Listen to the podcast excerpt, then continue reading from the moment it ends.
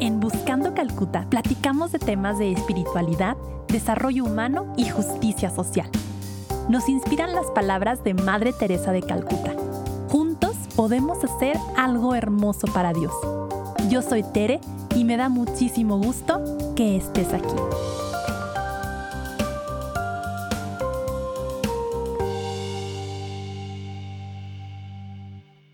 Hola a todos y todas, bienvenidos a un capítulo más de Buscando Calcuta. Hoy estoy bien emocionada porque es un tema que ha sido muy esperado, un tema que ha despertado controversia en los últimos años y es un tema de intersecciones, un tema de cruce de caminos, de dos formas de entender la vida que tal vez algunos podemos pensar que son opuestas, que no hay forma de que encontremos puntos en común.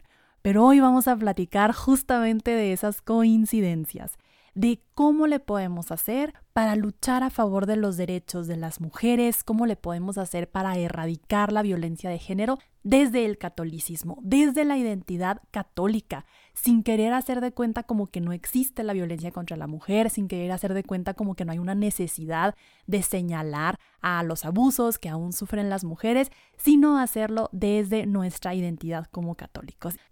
Y para eso tengo una invitada muy especial, Vero Pacheco, que está hoy aquí con nosotros. Vero es abogada, es maestra, también tiene una maestría en gestión pública, ambos grados por el Tecnológico de Monterrey. Ha sido catedrática a nivel universidad, trabaja en el servicio público desde el Instituto Municipal de las Mujeres, es capacitadora, por muchos años fue catequista, católica. Y Vero nos va a platicar un poco de esta intersección entre la lucha por los derechos de las mujeres y el catolicismo. Vero, bienvenida. Muy contenta de que nos acompañes. Y la primera pregunta para arrancar sería, ¿quién es Vero? ¿Quién es Vero y cómo llega al tema de la lucha a favor de los derechos de las mujeres? Pues muchas gracias. Antes que nada, te agradezco enormemente la invitación. Te felicito por este espacio, que son, son espacios tan necesarios que tenemos todas las personas y especialmente nosotros que somos católicos. ¿Quién es Vero? Bueno, soy una mujer que estudió Derecho, que como bien dices, soy la verdad, me, me considero una mujer feminista, me considero una mujer pro vida, una mujer pro familia, una mujer que lucha por los derechos de las mujeres y como dices tú, realmente durante toda mi vida he tenido el privilegio de ser católica, practicante. Soy feliz y me da mucho gusto saber y creo, ¿verdad?, fielmente que uno puede estar a favor de los derechos de las mujeres y ser católica. Entonces, pues muy contenta la verdad de estar aquí. Hoy por hoy eh, me dedico a, soy abogada, como les dije, de profesión, estoy en el área jurídica del Instituto Municipal de las Mujeres, en donde no solamente me encargo de las, de las cuestiones jurídicas, sino que también doy capacitación en el tema de la violencia contra las mujeres. Creo que es un tema muy importante, es una lucha muy fuerte el tratar de erradicar la violencia contra las mujeres, pero es tenemos que hacerlo. Entonces estamos luchando para lograr eliminar, perdón, esa violencia y al mismo tiempo buscar que las mujeres y los hombres tengan los mismos derechos, que es, que es ahí el punto de la igualdad, tengan los mismos derechos, que se abran los mismos espacios y que las mujeres estén donde quieren estar y que no tengan que estar luchando constantemente por tener un espacio. Entonces, pues esa soy yo. En, como decías, ¿no? En la cuestión de la vida católica he servido, yo creo que desde, yo puedo decir que desde que soy adolescente, desde que soy una niña, tenía 12 años, cuando Dios me llamó a ser catequista. Lo fui por muchos años. Bueno, yo creo que uno nunca deja de ser catequista, siempre está ahí. Y he servido en, en sinfín de, de cosas. Estuve en la pastoral de San Adolescentes. Saludo a mis compañeros si me llegan a escuchar, que fue una etapa muy hermosa donde aprendí muchas cosas y hoy por hoy doy acompañamiento a catequistas, o sea, asesoro a catequistas a través de unos encuentros con Cristo. Entonces, sigo sirviendo ahí. Tengo una pequeña comunidad también en donde apoyamos con, apoyo alimenticio, con despensas a una comunidad que se llama La Noria aquí en Chihuahua. Entonces, pues uno sigue ahí y tratando, ¿verdad?, eh, de tener una vida espiritual diaria que en estos tiempos pues luego es complicada, pero siempre tratando de darme ese espacio para tener un equilibrio entre mi vida, mi vida profesional, mi vida familiar, mi vida espiritual, es algo muy importante porque somos cuerpo, pero también somos alma y tenemos espíritu y hay que alimentarlo y, me siento muy feliz porque creo que al estar aquí estoy haciendo esa parte que, que es alimentar mi, mi espíritu y te lo agradezco. Vero, me encantó cómo explicaste tu personalidad. Yo también me considero así, me considero católica, me considero feminista, me considero pro vida y también estoy consciente que me falta mucho por aprender en, los tres terrenos, sobre todo en el terreno feminista, pero es un tema que, que me gusta mucho, del cual me gusta aprender, me gusta profundizar. ¿Cómo fue para ti, Vero, llegar a este tema? ¿Te imaginaste alguna vez que ibas a estar abrazando las causas de las mujeres cuando estabas estudiando derecho? ¿Cómo llegaste al tema del feminismo? Fíjate que sí, bueno, es increíble. Yo creo que siempre ha ido dentro de mí esta inquietud o sea, siempre he sido como muy defensora. De hecho, si me preguntas por qué estudié Derecho, era porque cuando era niña yo pensaba, o sea, yo, yo veía las injusticias del mundo. Entonces yo me veía como toda una justiciera defendiendo esas causas, ¿no? Entonces yo decía, tengo que hacer algo. Entonces, de alguna manera llegó hace 10 años este tema a mi vida. Formé parte cuando se creó por primera vez el Instituto Municipal de las Mujeres aquí en Chihuahua, formé parte del equipo inicial y posterior salí, me dediqué a otras cosas y yo digo, Dios, ¿verdad? Me regresa a este tema, que es un tema complicado, es un tema difícil, pero es un tema que también te llena de pasión, que creo que lo más importante en este mundo es la dignidad de la persona. Por eso te, te dice, soy, pro, soy pro persona, pro dignidad. Entonces quiero que las mujeres vivan una vida libre de violencia con dignidad y una vida digna esa es como mi, mi lucha. Pero y en estos años de lucha, ¿qué has visto tú que nos puede ayudar, tanto a mí como a los que nos escuchan, a sensibilizarnos más respecto a este tema? ¿Qué realidades has visto del sufrimiento de las mujeres, del sufrimiento de las niñas, que nos pueden ayudar a darnos cuenta de, hey, esta es también una trinchera, esta también es una lucha que como católicos tendríamos que estar combatiendo. Tú, tú, leíste la palabra clave, porque la palabra clave es sensibilizarnos. Yo trato de dar esta, yo doy conferencias, parte de mi trabajo es eso, entonces doy una doy plática sobre la violencia, sobre la igualdad, sobre todos estos temas. Y siempre mi intención, siempre que empiezo una plática, es les digo, hablo mucho de, de construirnos más que reeducarnos es de construirnos, es tratar. Hemos vivido tan inmensos en un ambiente en donde la violencia es normalizada, donde está bien que me grites, está bien decir palabras antisonantes o que me trates así, está bien que me empujes, cosas que van subiendo de nivel, porque la violencia es cíclica. Entonces, a mí me gusta mucho tomar los números, siempre busco estadísticas actualizadas que, que nuestro país no tiene muchas. Nosotros desde el instituto hemos tratado de tener estas estadísticas y te puedo compartir la estadística actual de nuestro país en relación a esta pandemia, ¿verdad? Del, del, del, COVID. Yo te platicaba que estuve dando una charla que se llamaba La otra pandemia, porque la violencia hacia las mujeres es otra pandemia. Y en México, en, al 911, diario existían 3.729 llamadas, es decir, 155 llamadas de auxilio en una hora. Esa es la realidad, ¿sí? Y esta realidad no, es, no nada más es en nuestro país. Si nos vamos al municipio, las llamadas también que se hacían al 911 aumentaron de un año a otro, de un mes a un mes se estuvo midiendo.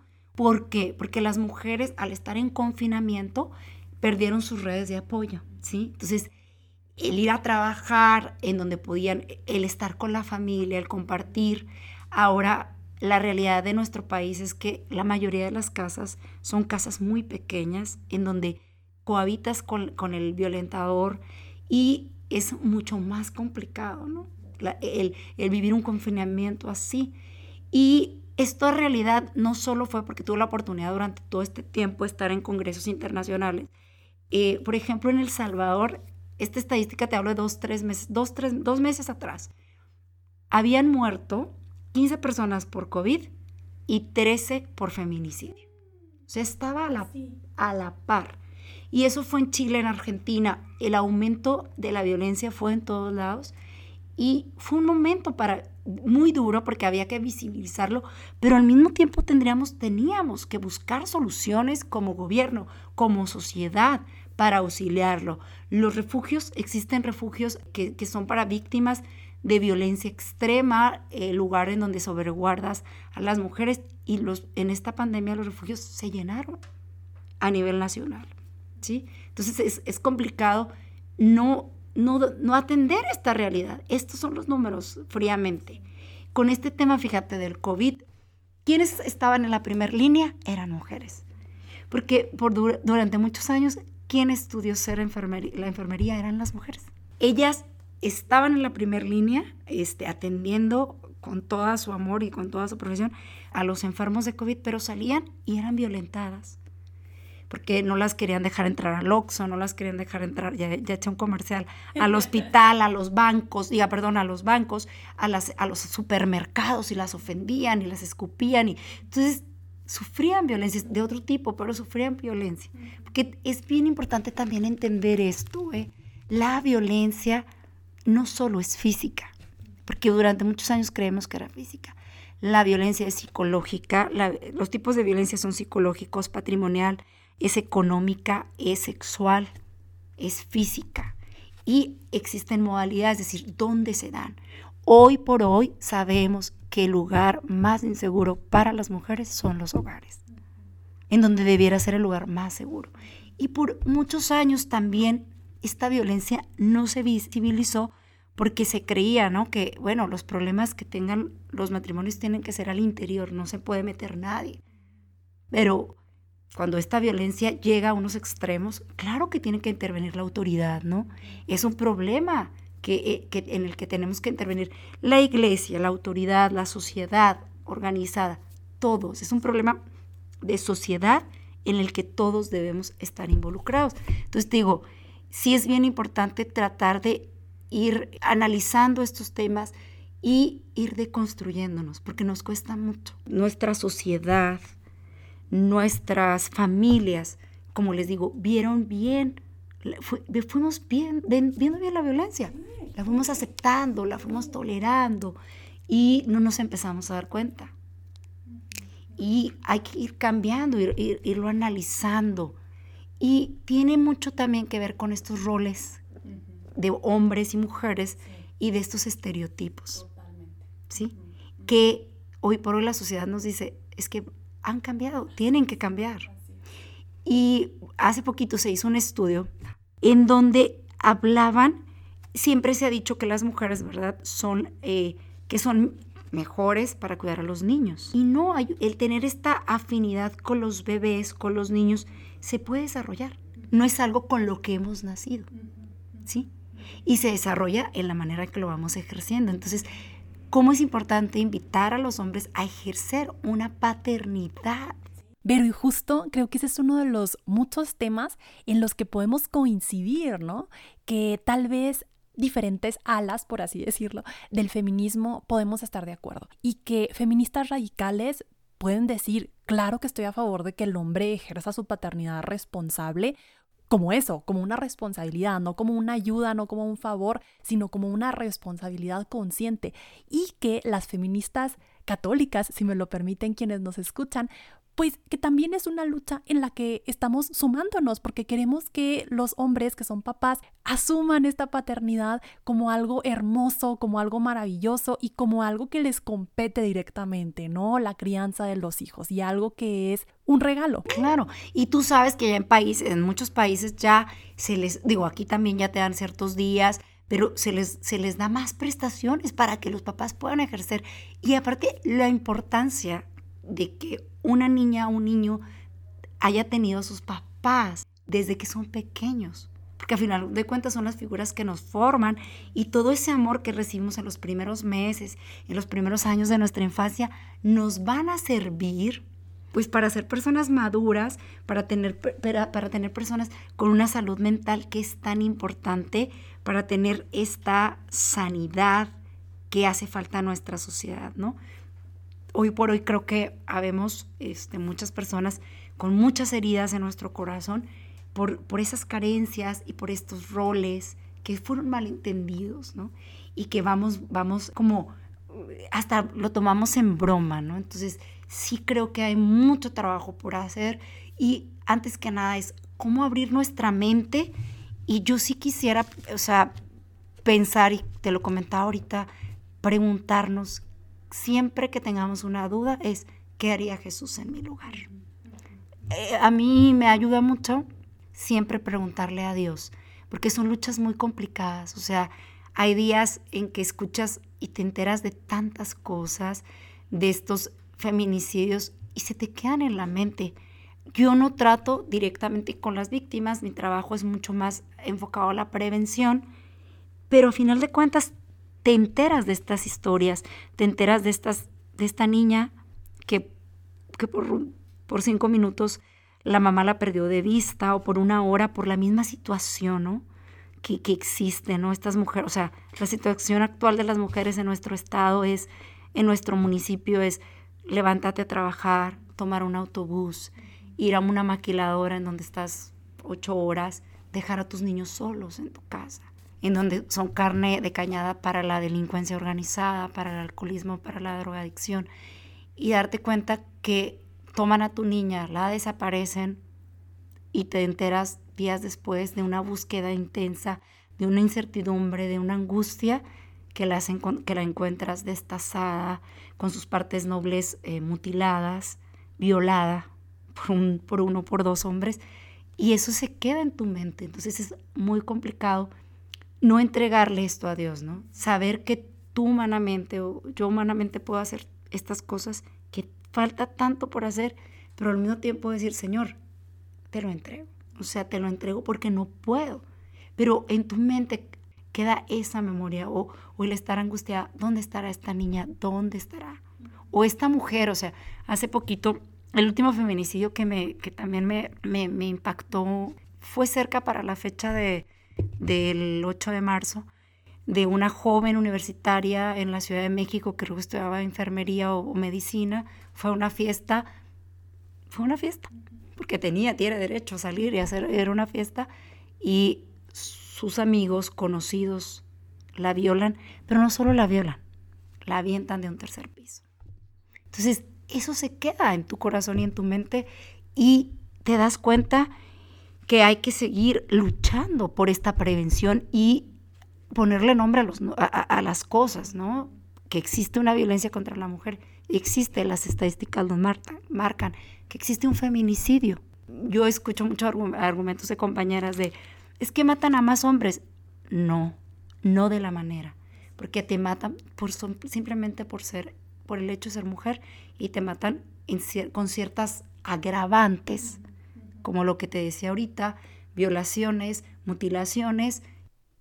Pero y, y justo lo que mencionas, que fue lo que nos unió hace unos meses, tristemente, tristemente que una tragedia tan tremenda como lo que le pasó a Fátima, a esta niña en, Ciudad de México poco antes del 8 de marzo, del, Día Internacional de la Mujer, y, y cómo esta tragedia fue lo que nos hizo a muchas mujeres como darnos cuenta de que vivimos en una sociedad que está permitiendo la violencia, que exalta la violencia que no tenemos aún suficiente educación cultural para darnos cuenta de los abusos sexuales, los abusos infantiles que se cometen a nuestro alrededor, ¿no? Y, a mí se me hacía muy triste hace unos meses como personas católicas con una plataforma pública muy grande y, como demeritando esta lucha, ¿no? Eh, me tocó escuchar personas prominentes diciendo, seamos sinceros, a Fátima no la mataron por ser una niña.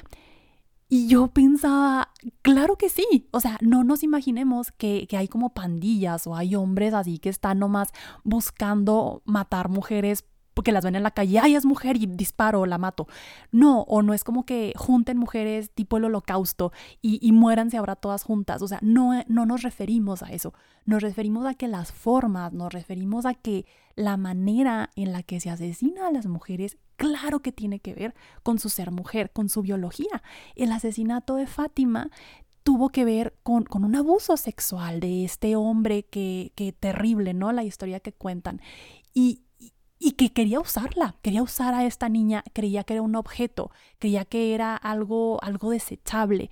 ¿Y cómo como católicos podemos no estar dándonos cuenta de que este machismo que por años hemos alimentado, que esta cultura del descarte, esta cultura de, de cosificar a las mujeres, pues nos ha llevado a esta clase de cosas, ¿no? Y, y que estas formas tremendas de violencia, claro que son machismo. Sí, y sobre todo por las formas, ¿no? En que se van presentando estos, estos casos. Entonces, eh, te digo, es bien duro ver expedientes, es muy duro darte cuenta, te lo comentaba ahorita, de esta falta de un Estado de Derecho, o sea, porque, ok, ya pasa, pasa esto que es súper grave, pero ya cuando los papás y la mamá va, se acerca a la fiscalía, el hacer una denuncia y que todavía las instituciones, porque las instituciones fallamos, desgraciadamente, ahí la vuelvan a violentar. O sea, para que una mujer, por ejemplo, denuncie una violencia, habrán pasado años en donde el marido la violentó, la violentó y tomó la decisión después de que se empoderó. Porque debemos entender que, es, como te decía ahorita, esto es cultural y lo fuimos viviendo desde que éramos niñas. O sea, seguramente una mujer que hoy por hoy, y que si nos estás escuchando, está sufriendo violencia. Ahorita al final, si me permite, daré unos números telefónicos para, para que sepan que, que pueden contar con este auxilio. Lo, lo vivió, lo está viviendo, fue porque ella lo vio como normal desde que era niña, ¿sí?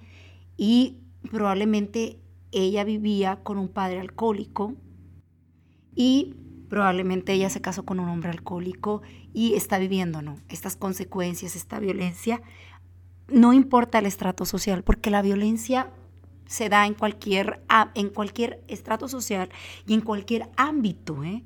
en el ámbito político, en el ámbito este, comunitario.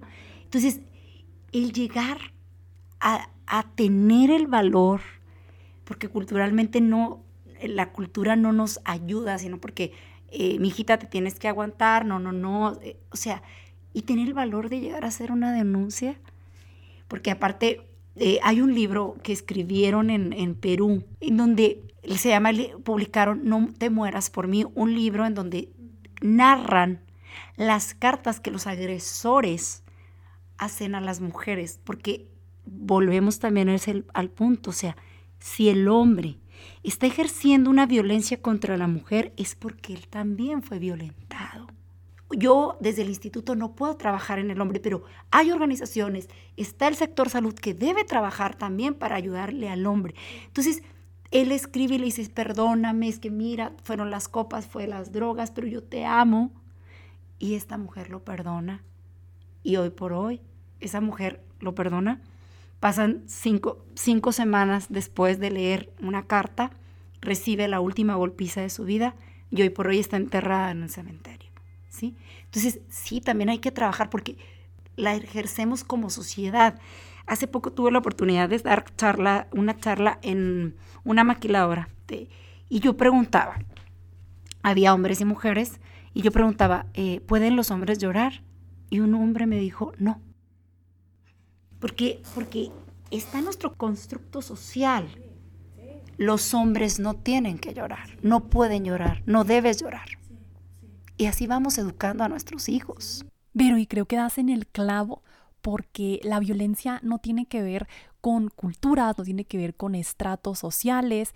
Hace poquito leía un libro de Brené Brown y hablaba de la vulnerabilidad y cómo a los hombres en todas partes del mundo pues se les ha dicho no te expreses, no llores, no tengas emociones. Y entonces, ¿qué hacen muchos de ellos? Pues reprimirse, ¿no? Y esto se desahoga en, en, gritos, en violencia o en el aislamiento, ¿no? Pero no en un manejo adecuado de las emociones por cómo somos educados y por cómo somos construidos socialmente. Entonces, claro que sí tenemos que trabajar la prevención de la violencia desde el hombre también. Desde claro que tienes espacios para expresarte, claro que se vale ser vulnerable. De hecho, ni siquiera es como que se valga, sino por favor, sé vulnerable.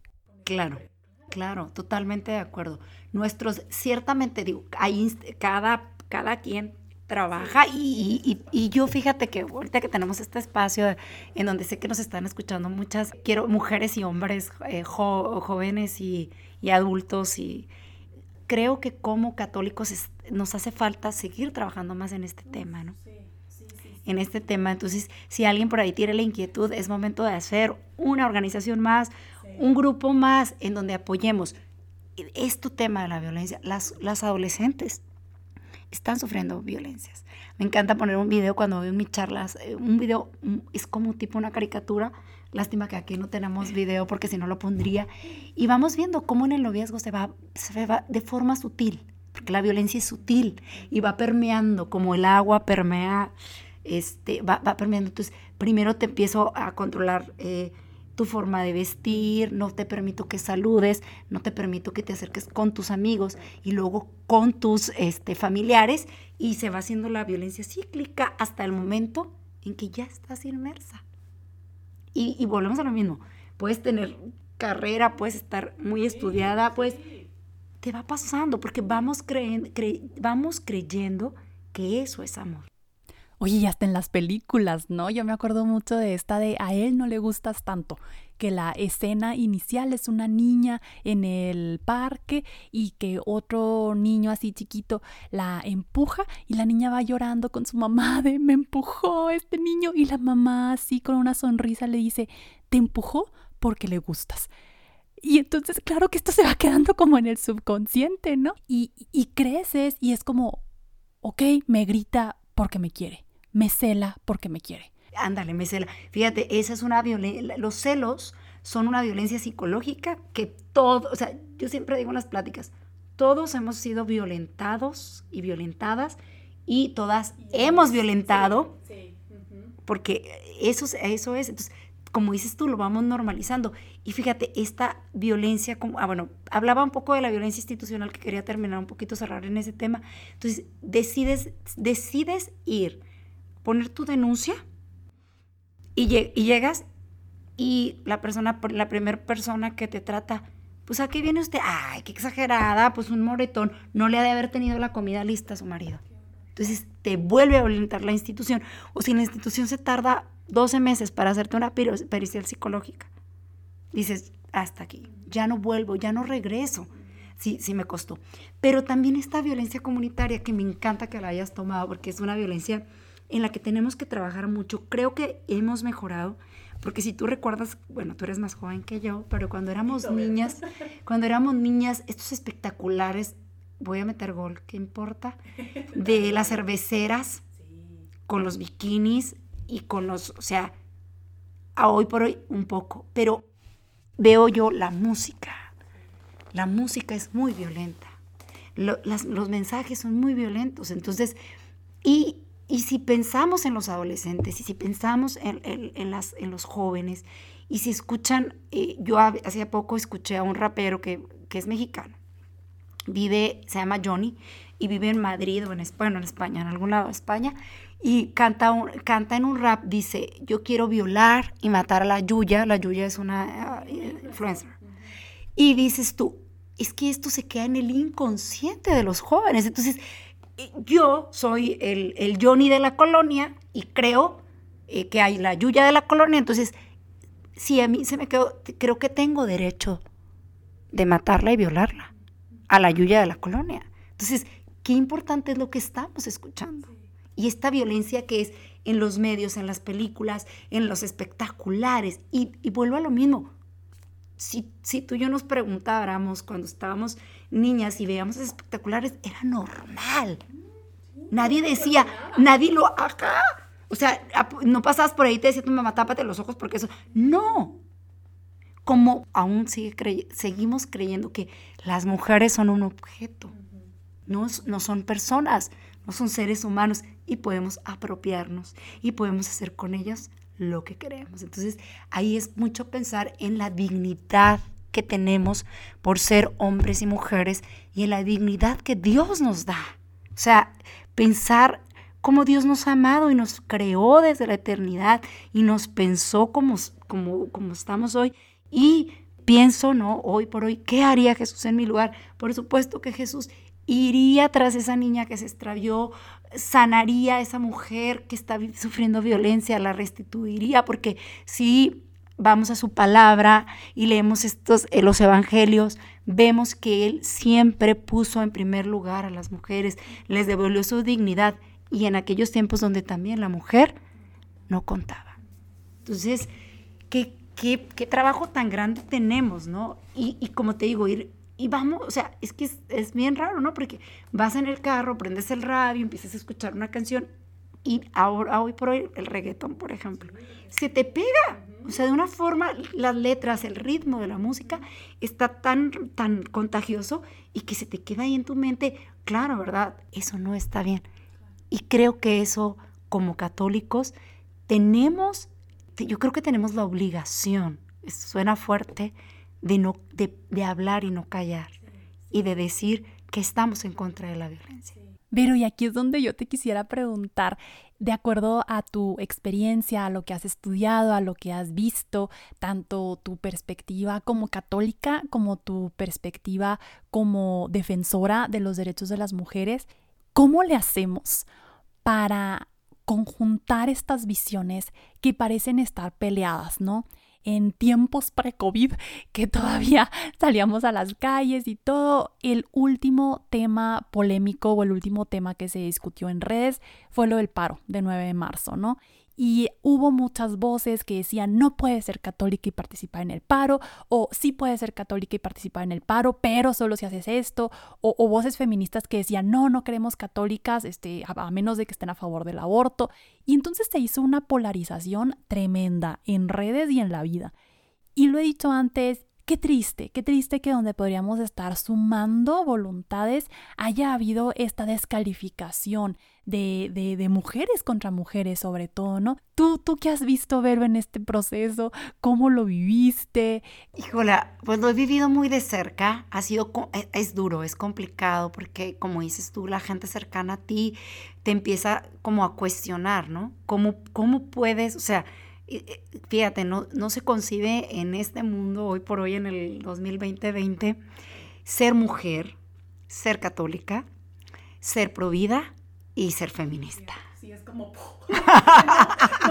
sí, sí, o sea, la gente no.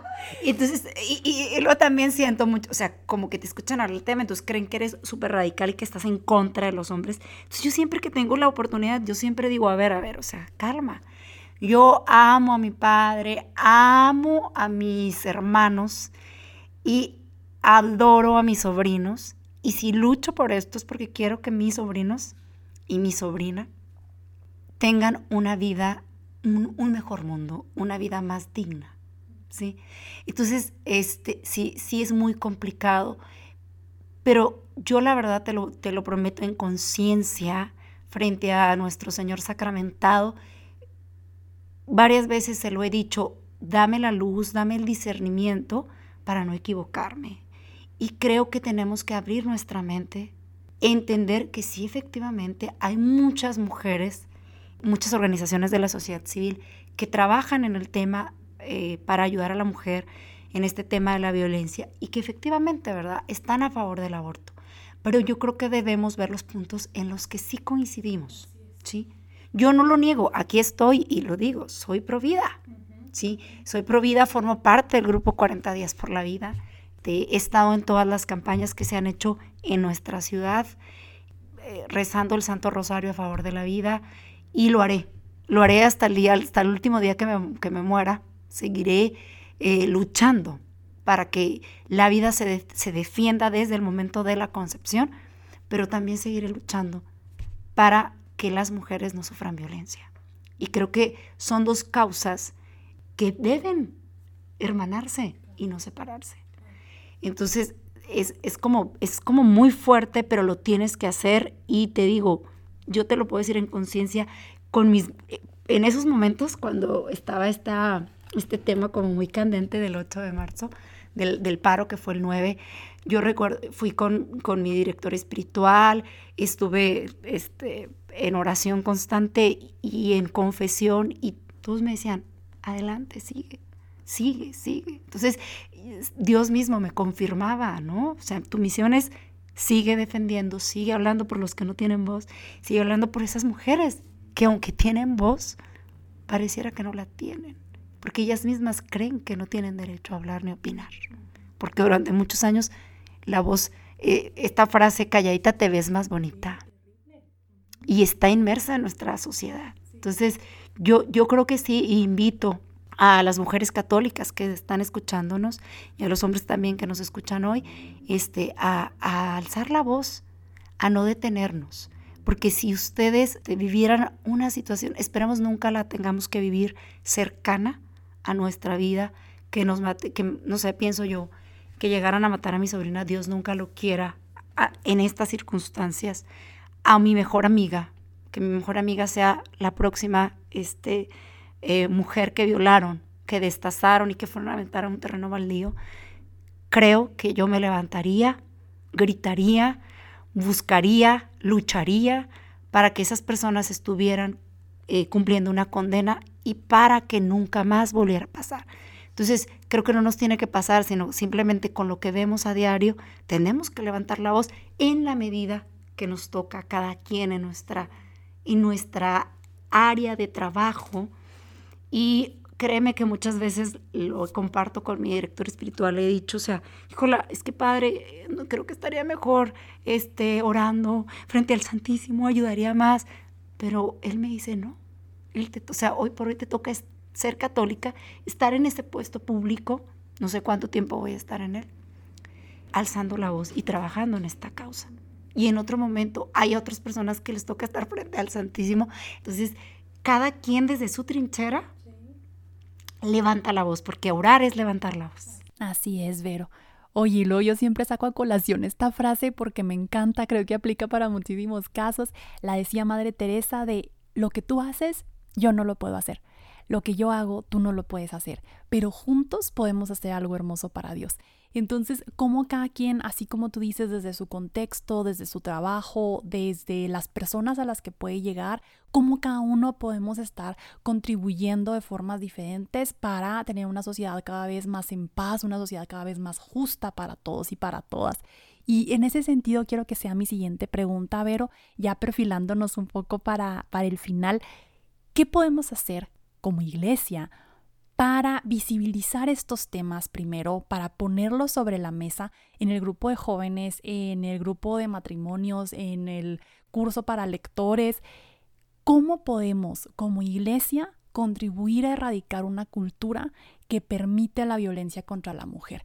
Y que así como has dicho tú, que, que, son cosas muy sutiles que podemos hacer desde la iglesia, ¿no? Desde los chats, por ejemplo, de cómo se permite la bromita, cómo se permite el denigrar, cómo incluso el uso de estas palabras como las feminazis o, ir violentando a, a, las personas que piensan diferente a nosotros, ¿no? ¿Qué podemos hacer los católicos, las católicas de a pie? Sí, no, pues yo primero, yo invitaría, siempre que te doy una charla, invito a que hagamos una introspección. O sea, hay que reflexionarlo.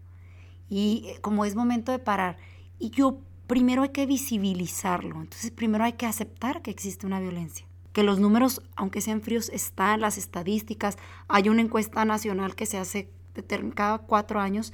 La última fue en el 2016, que es la Envire. Y ahí están las estadísticas de todo tipo de violencia, porque en la escuela, Chihuahua como estado tiene violencia laboral en el primer lugar. Entonces, primero creo que hay que aceptar que existe esta violencia. Segundo es, como dices tú, desde qué puedo hacer. Y de verdad, yo lo comparto cuando doy charlas en empresas y están empleados y empleadas que, que me da la oportunidad que los, las colaboradoras, porque normalmente dicen, un tema, este, violencia contra la mujer, empoderamiento contra la mujer, y mandan a, a puras colaboradoras y no, hay empresas que mandan colaboradores y colaboradoras. Entonces, cuando tengo la oportunidad es, es que hay que hablarlo. Es decir, oye, ese chiste que acabas de contar no me, no me parece. Y, fíjate que los hombres son receptivos a estas cosas. Fíjense, simplemente la mirada. Hay que educar nuestra mirada, como hombres y mujeres. ¿eh? Trabajar en eso. Entonces yo, pienso que hay que aceptarlo, visibilizarlo. Yo invito mucho a las empresas que el día 25, que es el día todos los 25, bueno, el 25 de noviembre es el Día Internacional de la Erradicación de la Violencia y cada 25 se nos pide levantar la voz porque es el día naranja, el día en que este, te puedes poner un lacito naranja y ir diciendo, o sea, frases que, colaboren, el no gritar, el te respeto, o sea, frases pequeñas que van ayudando. Entonces, en, los grupos de oración, en, las comunidades, en la iglesia, en el trabajo, en tu casa, ir, ir viendo, o sea, oye, no hay, que, no hay que gritar. Entonces, yo creo que son los pequeños detalles y, ver, por ejemplo, cuando hablaba de los roles, oye, a ver, los mejores chefs del mundo son hombres. Entonces, no está mal que, un hombre cocine, pero luego empiezan las burlas. Y, y, digo, somos raros, porque si en la casa cocina el hombre está mal, pero ¿quiénes son los mejores parrilleros? Los hombres. Cuando está la carnita asada, ¿quiénes lo hacen mejor? Son los hombres. Entonces digo, somos incongruentes de alguna manera. Y, y nos dejamos llevar por una cultura que no cuestionamos. Nos dejamos llevar por, por parámetros sociales que a veces ni siquiera nos estamos dando cuenta de a dónde nos van a llevar. A mí me gusta mucho una frase de la hermana Helen Pridjan que ella lucha en contra de la pena de muerte, sobre todo pues en Estados Unidos. Y ella dice, observo lo que hago para ver en lo que creo. Entonces, cómo nuestras actitudes, cómo nuestras acciones, pequeñas y grandes, reflejan una ideología, un sistema de creencias del cual muchas veces no nos damos cuenta. Y, cómo el analizarnos y el analizar mi lenguaje, analizar cómo me conduzco, pues me puede ayudar a no caer en estos roles de género a veces tan absurdos y que nos limitan, ¿no? A, todas las personas. Que nos limitan, que nos limitan. Y sabes qué, nos hacen infelices. Sí. ¿Sí? Porque, porque no volvemos a lo mismo. Yo, yo, hago una dinámica, fíjate, siempre que tengo la oportunidad. Y entonces les digo, a ver, quiero que me digan qué decía mamá y papá de, de hombres y mujeres. Y también qué decía abuela, abuelo de mujeres y hombres. Entonces, fíjate cuántas frases que se han quedado en nuestro inconsciente, así como a la mujer ni todo el dinero ni todo el amor, este, las mujeres cargadas como escopetas detrás de la puerta, este, eh, no sé, permisos diferenciados. Tú llegas más tarde porque eres hombre y tú eres mujer. Las mujeres no tienen que estudiar. Y te digo una cosa, o sea, yo ya, no recuerdo cuántos años atrás salí de la universidad, yo tenía una amiga, eran, creo que eran cinco varones y ella era mujer. ellos podían estudiar, ella no ella tuvo que trabajar, una mujer admirable, la admiro, la admiro, trabajó, estudió su carrera en el TEC de Monterrey, ella se la pagaba, veranos, becada. Entonces, eso sucedía hace, hace 12, 15 años, ayer. Entonces, y, eso sigue, sigue sucediendo. Entonces, esta lucha que han tenido tantas mujeres que, nos, que, que, son nuestras antecesoras, luchar para que, por la educación, por el derecho al voto que eso es tan actual y que hubo tantas mujeres que lo hicieron. Entonces, hoy por hoy santas, este, que, que, que, estuvieron en esa lucha. Entonces dices tú, bueno, hay, que, hay que sumarnos a estas cosas que van a hacernos mejor. Y también, como te decía, el hombre no, no puede llorar, este, tú tienes que ser fuerte, tienes que ser proveedor. También recuerdo un amigo que tiene un negocio, también un hombre muy exitoso, y, este, decía, me decía un día, Verónica, ¿sabes para mí la carga tan fuerte que es saber que si yo fallo, voy a dejar tres, cuatro familias sin comer y a mi propia familia? Entonces la carga de ser el proveedor. Entonces, pero ¿por qué? Porque culturalmente el hombre tiene que ser el proveedor, la mujer tiene que quedarse en casa, que yo también eso lo respeto, ¿eh? yo, yo lucho para que la mujer pueda si quiere quedarse en su casa con sus hijos, lo aplaudo. Pero también si quiere salir a trabajar, tiene que haber un espacio para ella y se le tiene que pagar si hace el mismo trabajo que el hombre. Igual, hoy por hoy no es así. Y, y poder acceder a los puestos de poder gerenciales, porque esos espacios están solamente por hombres, hoy por hoy en el 2020. Sí, totalmente. Y luego con estas frases que, que, luego se caricaturizan y que por lo mismo pues se menosprecian, ¿no? En nuestra cultura.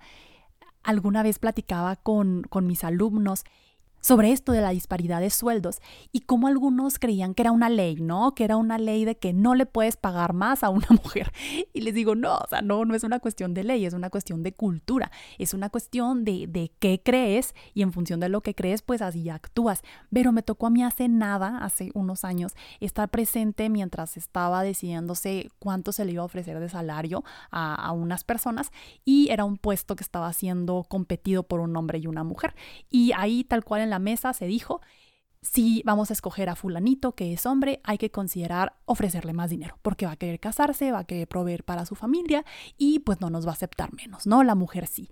Y yo, horrorizada en ese momento, no tenía el vocabulario como para em, ejemplificar o para expresar qué era lo que estaba sintiendo, pero era, era enojo, ¿no? De cómo por el mismo trabajo se le ofrece más a un hombre. Y como también como mujeres se nos ha educado y se nos ha socializado para, para no exigir, para no pelear por más, para no negociar un aumento, por ejemplo, ¿no?